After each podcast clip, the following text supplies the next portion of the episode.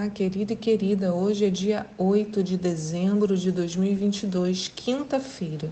Eu sou a pastora Anícia e para nossa meditação hoje temos os textos de Gênesis 35, Salmos 130 e Mateus 23, do 13 ao 39.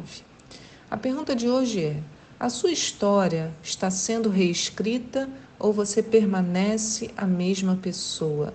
Então, a sua história vem mudando ou você permanece a mesma pessoa? O salmo de hoje, o 130, faz uma declaração muito bonita. Ele diz assim: Das profundezas clamo a ti, ó Eterno. Senhor, ouve a minha voz. Teus ouvidos estejam atentos ao clamor das minhas súplicas. Se mantivesses diante de ti a imagem viva de todas as nossas iniquidades, quem se livraria da condenação eterna? Contudo, em ti está o perdão, pelo que és reverenciado. Aguardo no Senhor, espero com toda a minha alma e tenho certeza quanto à Sua palavra. Todo o meu ser espera no Senhor, mais que as sentinelas pelo romper da alvorada. Israel, deposita toda a tua esperança no Senhor, pois no eterno há misericórdia sem fim e com ele vem plena redenção ele pessoalmente redimirá Israel de todos os seus pecados. Então, o que o salmista pede, basicamente, é que o Senhor reescreva a sua história. Ele está num buraco, nas profundezas. Ele diz: Das profundezas clamo a ti. Quer dizer, ele está lá no buraco, talvez na angústia, no pecado, e ele começa a clamar ao Senhor. E ele chega a afirmar que se Deus permanecesse olhando para as suas iniquidades, certamente ele seria condenado para todo sempre. Mas em que ele, se, ele baseia a sua esperança? Aqui ele diz, né? No perdão. Ele fala isso, né? Contudo, em ti está o perdão. Ele diz que é pela capacidade de perdoar que Deus é reverenciado. E isso temos que trazer para as nossas vidas, né? Porque parece que a gente assume que o perdão está aí, está posto e pronto, está dado. Esquecemos de adorar a Deus pela sua extensa capacidade de perdoar. Só por esse atributo ele deveria ser digno de toda a nossa devoção. Imagina, irmão, se Deus apenas olhasse para os nossos pecados, estaremos perdidos, mas ele nos olha por misericórdia, com a sua misericórdia. Né? O texto fala isso. Né? Há misericórdia sem fim. Por isso o salmista se enche de esperança de continuar a sua vida. Ele diz que aguarda em Deus com toda a sua alma e tem certeza por causa da palavra. Olha a importância da palavra de Deus, né? E o finalzinho do salmo é ainda mais emocionante, nos conecta imediatamente à história de Gênesis 35. O salmista declara assim: Todo o meu ser espera no Senhor, porque com ele vem plena redenção. Ele redimirá Israel de todos os seus pecados. Não é maravilhoso isso? Poder esperar no Senhor, porque Ele transforma toda a nossa história. O Senhor pega algo que está quebrado, está está torto e faz brotar disso algo novo, separado para Ele. É isso que acontece conosco. Mas precisamos desejar isso, precisamos querer a redenção das nossas vidas. Por isso que o salmista começa: Das profundezas clamo a ti. É quando eu reconheço que estou no buraco, sem Deus, né? Os ouvidos dele, aí eu reconheço que os ouvidos dele estão atentos. Eu lembro de Jonas, né? Quando ele está na barriga do peixe, ele fala isso, né? Da lá das profundezas, eu clamei ao Senhor. Né? Nós não devemos ficar presos ao passado, né? Desejamos, devemos desejar isso, a redenção das nossas vidas e avançarmos rumo à libertação total. Então, no devocional de hoje, acompanhamos a morte de Raquel lá em Gênesis 35, né? Eu falei que a, os dois textos é, têm a ver. Raquel está grávida do segundo filho, chamado, vai se chamar Benjamim. Ela já tinha, ela já Jacó e Raquel haviam tido José. E ela lembra quando José nasce, ela fala que o Senhor me dê mais um. E esse um vai chegar. E ela está grávida e nesse episódio nós vamos ver a importância do posicionamento e da atribuição de nomes. Esse episódio sempre me ensina muito. Né? Raquel está lá em meio a muitas dores de parto, Seu sofrimento, as dificuldades que estavam enfrentando, a fizeram tomar uma decisão. Gênesis 35, 17 diz assim: Enquanto Raquel padecia tentando dar à luz, a parteira a encorajou: Não temas, um filho saudável terás. E no momento em que estava prestes a deixar essa vida porque ela estava morrendo, deu ao seu filho o nome de Benoni, filho da minha aflição. Então, ao ver o que estava acontecendo, Jacó toma uma decisão. Vê, Jacó ali também está em sofrimento. Ele está perdendo a sua esposa, sua amada Raquel, por quem ele trabalhou 14 anos para ficar com ela. Mas Raquel, no seu desespero, chama o filho dela de Benoni, filho da minha aflição. Mas Jacó não, Jacó, já, né, Israel, vai se posicionar, ele não vai deixar que seu filho carregue em si o peso daquele sofrimento. Seu nome não seria filho da minha aflição. Aí Jacó se levanta e fala, o verso 18 diz: Entretanto, Jacó o chamou de Benjamim, filho próspero. Que coisa linda, né? Então, Raquel, na angústia, queria passar essa angústia para o filho Israel transformado, lembra que ele lutou com o anjo, o anjo tocou na coxa dele, ficou manco. Houve ali uma transformação de Jacó, ele virou Israel. Ele tinha passado por uma libertação da sua própria história, porque Jacó dava a entender de que ele era um usurpador da bênção do seu irmão. Israel não, outra história. Então Jacó havia passado ele mesmo por uma troca de nomes por uma, é, uma forma de Deus reescrever o seu passado.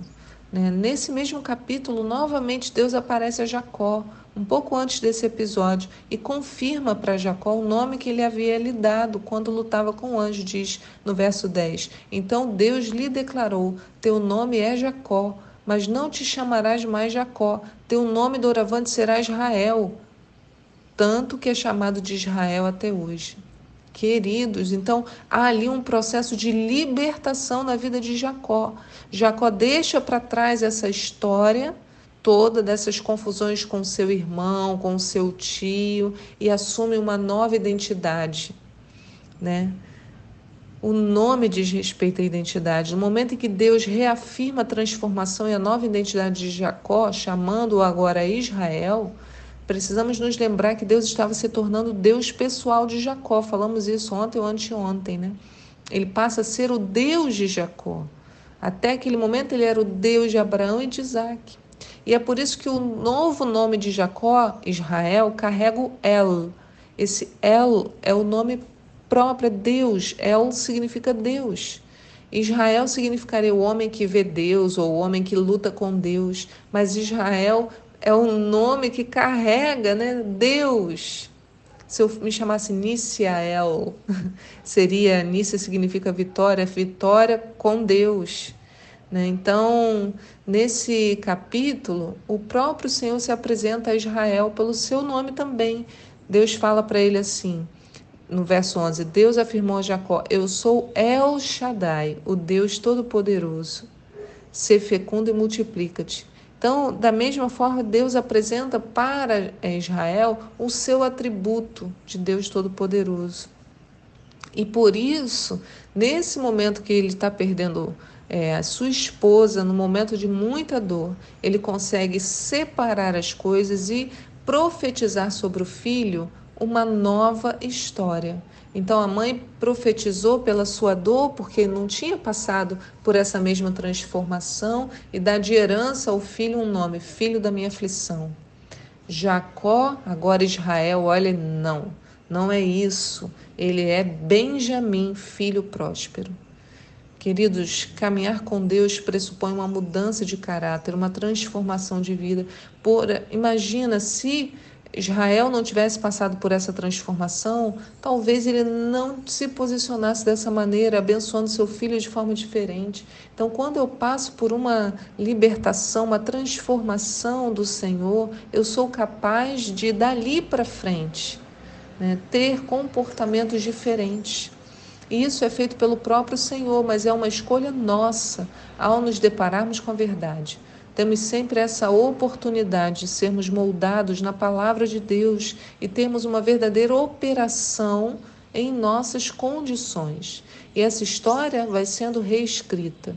E não é que nós esquecemos o passado, mas avançamos a partir dele. Se o nosso passado foi de abuso, o Senhor pode tornar o nosso presente e futuro diferente. Diferente se aqueles comportamentos que estaremos fadados a repetir, né, por conta da nossa história passada, nós somos capazes de reescrever tudo em Deus, por Ele e por meio dele. E, claro, às vezes com a ajuda de outros profissionais também. Podem ter psicólogos, médicos, neurologistas, até medicação mas a obra transformadora vem quando eu clamo, assim como o salmista, das profundezas eu clamei. Eu chego Senhor e falo, eu quero a transformação. Por isso nós vemos os personagens bíblicos caminhando com Deus o tempo todo. Eles sabiam que precisavam disso, não queriam retornar ao passado. Em Atos 24, Paulo vai conversar com Félix. E Félix estava interessado em ouvir o que Paulo tinha a dizer. Mas, quando Paulo falou de justiça e domínio próprio, Félix temeu, porque isso o confrontava em suas escolhas pessoais. Ele era um homem libertino e brutal. A sua esposa, Drusila, era filha de Agripa I e também vivia uma vida distante dos caminhos do Senhor. Né, Atos 24, 24 diz que Passado vários dias, Félix veio com Drusila, sua esposa, que era judia, e ordenou que lhe trouxessem Paulo, e o ouviu falar sobre a fé em Jesus Cristo. Até aí estava tudo bem. Ah, Jesus, Jesus é amor, que bom. Quando Paulo começou, o texto diz assim: quando Paulo começou a pregar sobre a justiça, o domínio próprio e o juízo vindouro, Félix ficou apavorado e exclamou: Basta por agora, Podes retirar-te em outra ocasião mais conveniente, te mandarei chamar outra vez. Queridos, nosso Deus é amor e bondade, mas também é um Deus de juízo e justiça. Pregar apenas alguns dos atributos do Senhor causa distorções em nosso relacionamento com Ele. Paulo sabia disso. Apresentou Jesus, a sua graça redentora, mas também lhes fez saber sobre o juízo que viria sobre todos e que era preciso fazer escolhas é escolha o tempo todo. Escolha para que Deus possa intervir na nossa história. Eu tenho que escolher. O juízo é real. Né? O Senhor nos chama a exercer domínio próprio e vai haver justiça. Então, da mesma forma, no início do texto em Gênesis 35, que a gente está lendo, quando Deus manda Jacó ir buscar Bet, ir para Betel, que significa a a casa de Deus, né? Então, olha aqui, como eu falei, Betel, Bet-El. Bet é casa, El é Deus, casa de Deus, né? Nicel, Nícia de Deus, poderia ser também. Então, quando Deus manda Jacó ir para Betel com toda a sua família, ele os convoca e diz: Jacó ordenou a sua família, lá no verso 2 do capítulo de hoje, e a todos que estavam com ele: Lançai fora todos os deuses estrangeiros que estão no meio de vós purificai-vos e mudai as vossas roupas. Olha, então ele diz: é, é tempo de mudar. Joga fora tudo que não presta, purifica e muda a roupa. Quer dizer, muda tudo. Nós fomos chamados para mudar. Não podemos permanecer como estamos. O Senhor tem para nós um novo nome. Esse nome representa um caráter transformado, uma vida completamente renovada nele. Dons, talentos e paz nos esperam do outro lado do rio, mas precisamos dar o primeiro passo ao encontro das águas. Então, querido, faça sua escolha hoje. Né? Não deixe passar tempo. Senhor, eu te peço pelos meus irmãos, Senhor, que agora estão ouvindo, estão sendo confrontados, Senhor, com algumas coisas da sua história que precisam ser reescritos por ti. Alguns estão nas profundezas. Senhor, alguns ouvindo com, sobre domínio próprio, sobre justiça, sobre juízo, temem, assim como foi com Félix. Senhor, eu te peço, traz, Senhor, coragem para avançar numa vida contigo, porque essa vida é maravilhosa, Senhor, que essa consciência do perdão, da característica dos atributos teus, da tua misericórdia. Senhor, que essa certeza venha inundar o nosso coração de paz nessa manhã, em nome de Jesus. Amém. Fique com Deus, querido, querida, e eu te espero aqui para um próximo devocional. Tchau!